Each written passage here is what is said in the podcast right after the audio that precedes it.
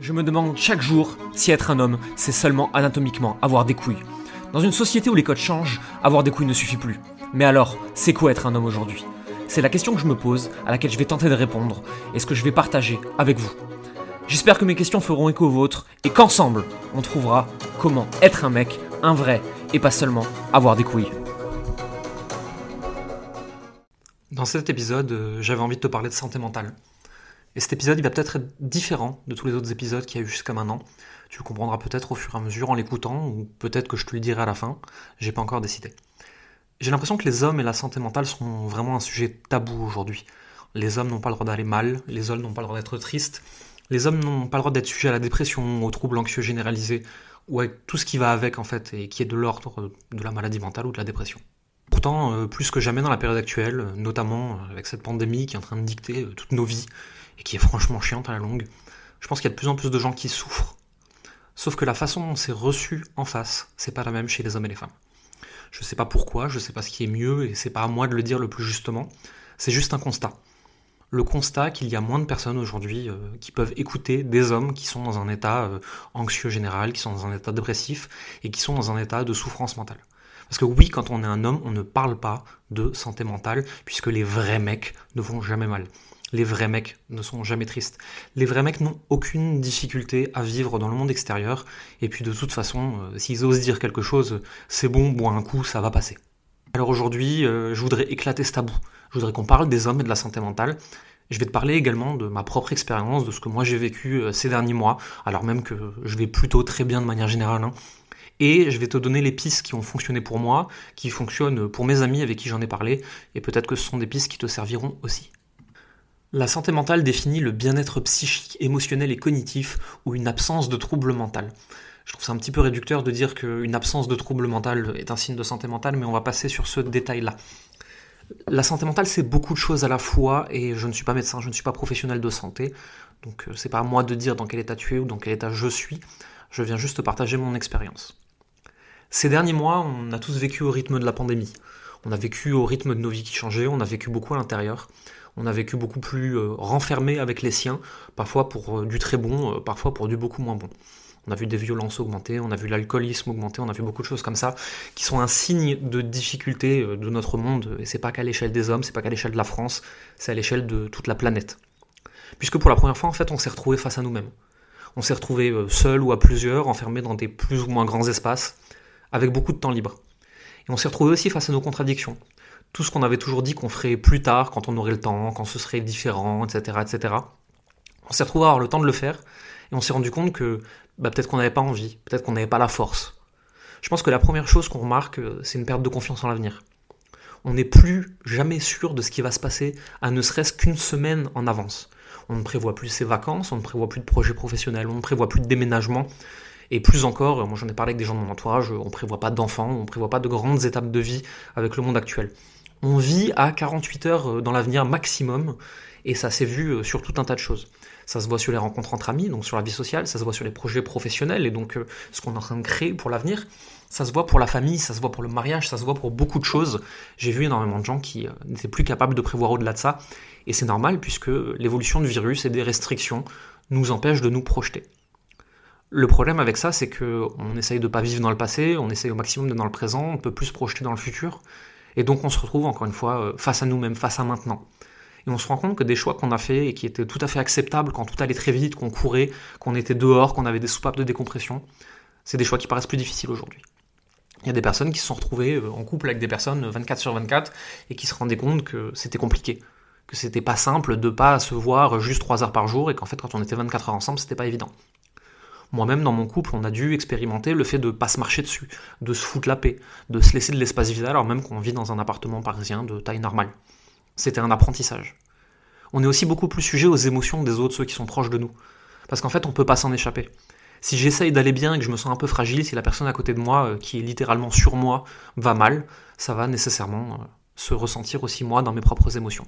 Et je vais devoir donc dealer avec les émotions de l'autre. Et vu que je dois dealer avec les émotions de l'autre, je peux pas lui laisser de l'espace lui-même pour vivre ses émotions. Je suis obligé d'en parler, je suis obligé d'essayer de comprendre, je suis obligé d'essayer d'aider la personne à aller mieux. En fait, euh, je suis obligé de la faire chier. Mais si avec ça, euh, je pense qu'on pourrait s'en accommoder.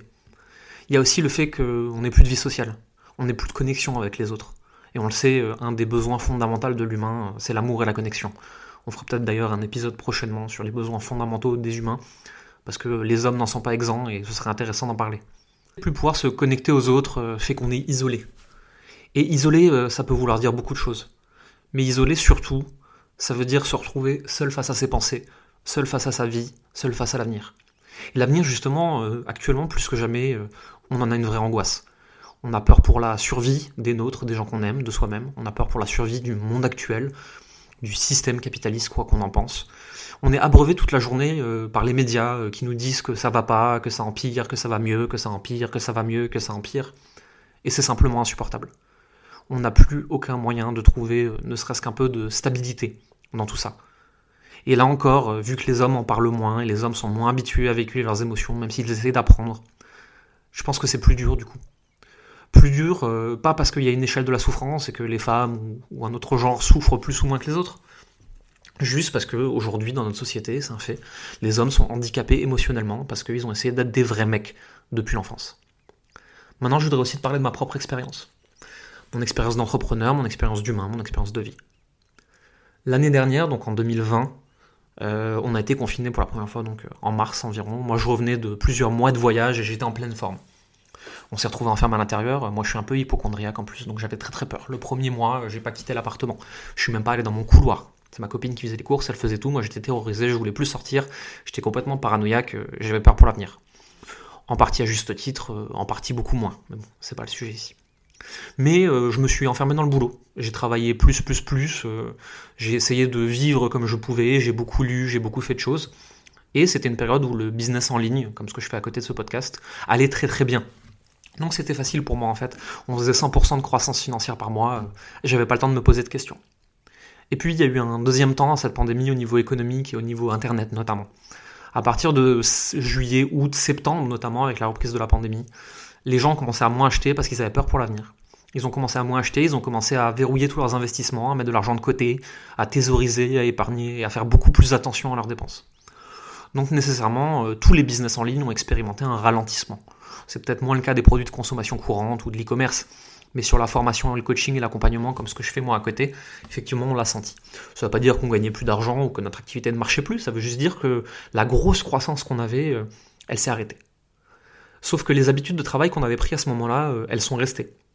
Et quand tu t'enfermes plusieurs heures par jour dans le boulot et que les résultats ne sont pas au rendez-vous, euh, tu commences à te poser des questions. Tu commences à t'inquiéter, tu commences à avoir peur. Alors même que ton entreprise gagne encore beaucoup d'argent, tu commences à avoir peur pour l'avenir.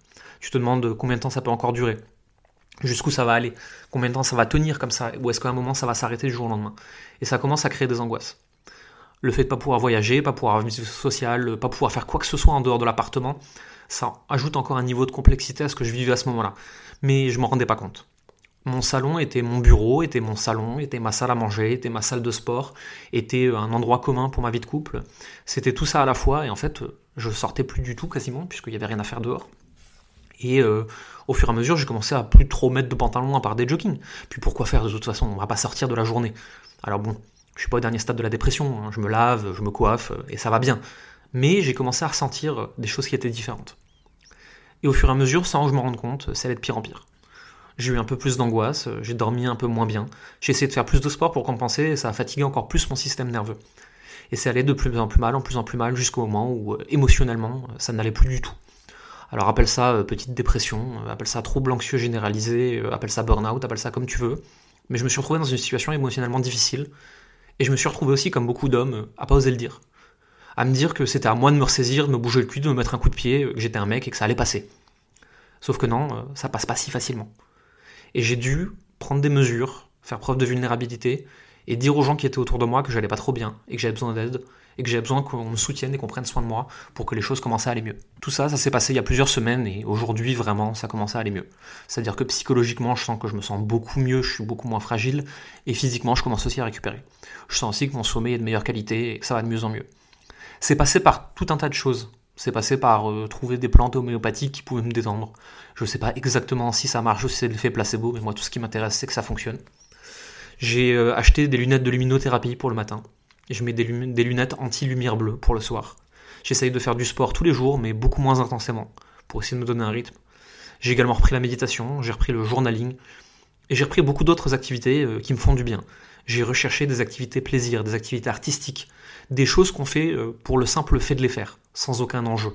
Et je pense que ça, j'en avais manqué la dernière année. Faire des choses pour le plaisir et sans enjeu. Et je pense que c'est un des piliers de la santé mentale, en tout cas chez moi. C'est quelque chose qui m'a beaucoup, beaucoup aidé. La première chose pour garder une santé mentale efficiente et fonctionnelle, hein, et être au global heureux, même si je ne sais pas encore exactement ce que veut dire le bonheur aujourd'hui, et que je suis plutôt en quête d'une espèce de paix intérieure euh, semi-constante, qui fluctue au rythme de mes émotions, et c'est tout à fait ok. Je pense que la première chose, c'est d'accepter ses émotions, mais ça, on en a déjà beaucoup parlé, et ça, je pense que tu le sais aujourd'hui si tu écoutes ce podcast. Mais la deuxième chose aussi, c'est de reconnaître que dans certains moments, ça ne va pas aller. Et c'est pas grave, c'est ok que ça n'aille pas dans ces moments-là. Et il faut pas essayer de forcer, en fait. Faut pas essayer d'en faire plus pour que ça aille. Faut pas essayer de courir plus vite pour que ça aille faut simplement essayer de se dire ok, je vais m'asseoir 5 minutes et je vais me poser des questions, je vais prendre le temps de ressentir ce que je suis en train de vivre, et je vais me demander ok, où est-ce que j'amène ça? Cette information, c'est un signal. Une émotion, c'est un signal. On en a déjà parlé dans les épisodes précédents. Qu'est-ce que ce signal essaye de me dire? Où est-ce qu'il essaye de m'emmener? Quelle est l'alerte? Quel est le point de friction? Où est-ce que je sens en ce moment une tension dans ma vie? Et qu'est-ce que je dois apprendre pour que ça aille mieux? Parce que avant tout, pour que ça aille mieux, il faut apprendre quelque chose. Il faut comprendre quelque chose. Tu ne peux pas continuer à faire ce que tu as toujours fait en espérant un résultat différent. C'est euh, d'ailleurs la définition euh, de la folie. Peut-être que tu as besoin d'un changement d'environnement. Moi, je me suis autorisé à partir quelques jours seul et ça m'a fait le plus grand bien. Ensuite, euh, j'ai pris des mesures, mais des mesures importantes. Moins d'alcool, manger autrement, moins de café. J'ai enlevé toutes les choses qui pouvaient me distraire de ce que je ressentais vraiment et j'ai essayé de me concentrer sur ce qui se passait vraiment dans ma vie et sur une recherche personnelle de la paix intérieure et de la joie dans le moment présent. C'est-à-dire que je ne fais plus que des choses qui me plaisent, je ne fais plus rien qui ne me plaît pas. Alors j'ai la chance d'être entrepreneur, effectivement c'est plus facile pour moi. Peut-être que toi tu es salarié et que c'est pas si simple. Dans ce cas-là, demande-toi sur ton temps libre, qu'est-ce que tu peux faire qui t'anime vraiment, qui te plaît vraiment, qui te crée de la joie, de l'enthousiasme, du bonheur? Qu'est-ce qui t'amuse dans la vie? Si tu avais 12 heures par jour à ta disposition, qu'est-ce que tu ferais? Et c'est ces choses-là qu'il faut que tu rajoutes dans ta vie. Et je sais aujourd'hui que pour beaucoup de personnes, surtout dans la situation actuelle, c'est conditionné par l'argent, tout ça. Parce que quand on manque d'argent, qu'on a des problèmes d'argent, il y a des choses qu'on peut faire, il y a des choses qu'on ne peut pas faire, et on est obligé de s'adapter. Et c'est aussi pour ça d'ailleurs que le sujet du prochain épisode, ce sera l'argent. Mais ça, on en parle la prochaine fois. J'espère que cet épisode t'a plu. Tu l'as peut-être entendu, il a été fait euh, complètement différemment. Jusqu'à présent, je enregistrais et je préparais tous mes épisodes, c'est-à-dire que je les écrivais de long, large en travers, je modifiais chaque phrase. Cet épisode-là, par contre, je te l'ai enregistré euh, comme ça me venait, à l'instinct. Simplement, euh, j'ai eu une idée de sujet, je me suis dit je vais commencer à parler, j'ai aucune idée d'où ça va m'amener, mais je vais juste partager ce que je ressens, ce que je vis, et ce que j'ai fait moi pour faire évoluer les choses. N'hésite pas à me dire sur Instagram ou simplement à m'envoyer un mail ou un message Facebook où tu veux ce que tu as pensé de cet épisode et euh, si t'as plu plutôt plus ou plutôt moins que les autres épisodes. En attendant, je te dis à lundi prochain pour le prochain épisode et à très bientôt. Vous venez d'écouter Garçon, un podcast qui se demande si être un homme, c'est seulement avoir des couilles. Si vous avez aimé ce podcast et que vous souhaitez le soutenir, vous pouvez faire deux choses. Allez sur iTunes et laisser 5 étoiles ainsi qu'un commentaire positif ou constructif. Cela nous aide à nous faire connaître et ainsi vous proposer des sujets encore plus poussés. Vous pouvez également rejoindre Entre Mecs, la newsletter hebdomadaire dans laquelle vous découvrirez mes réflexions et lectures, mais aussi ce que moi je fais au quotidien pour essayer d'être un homme plus accompli, tous les jours un peu plus.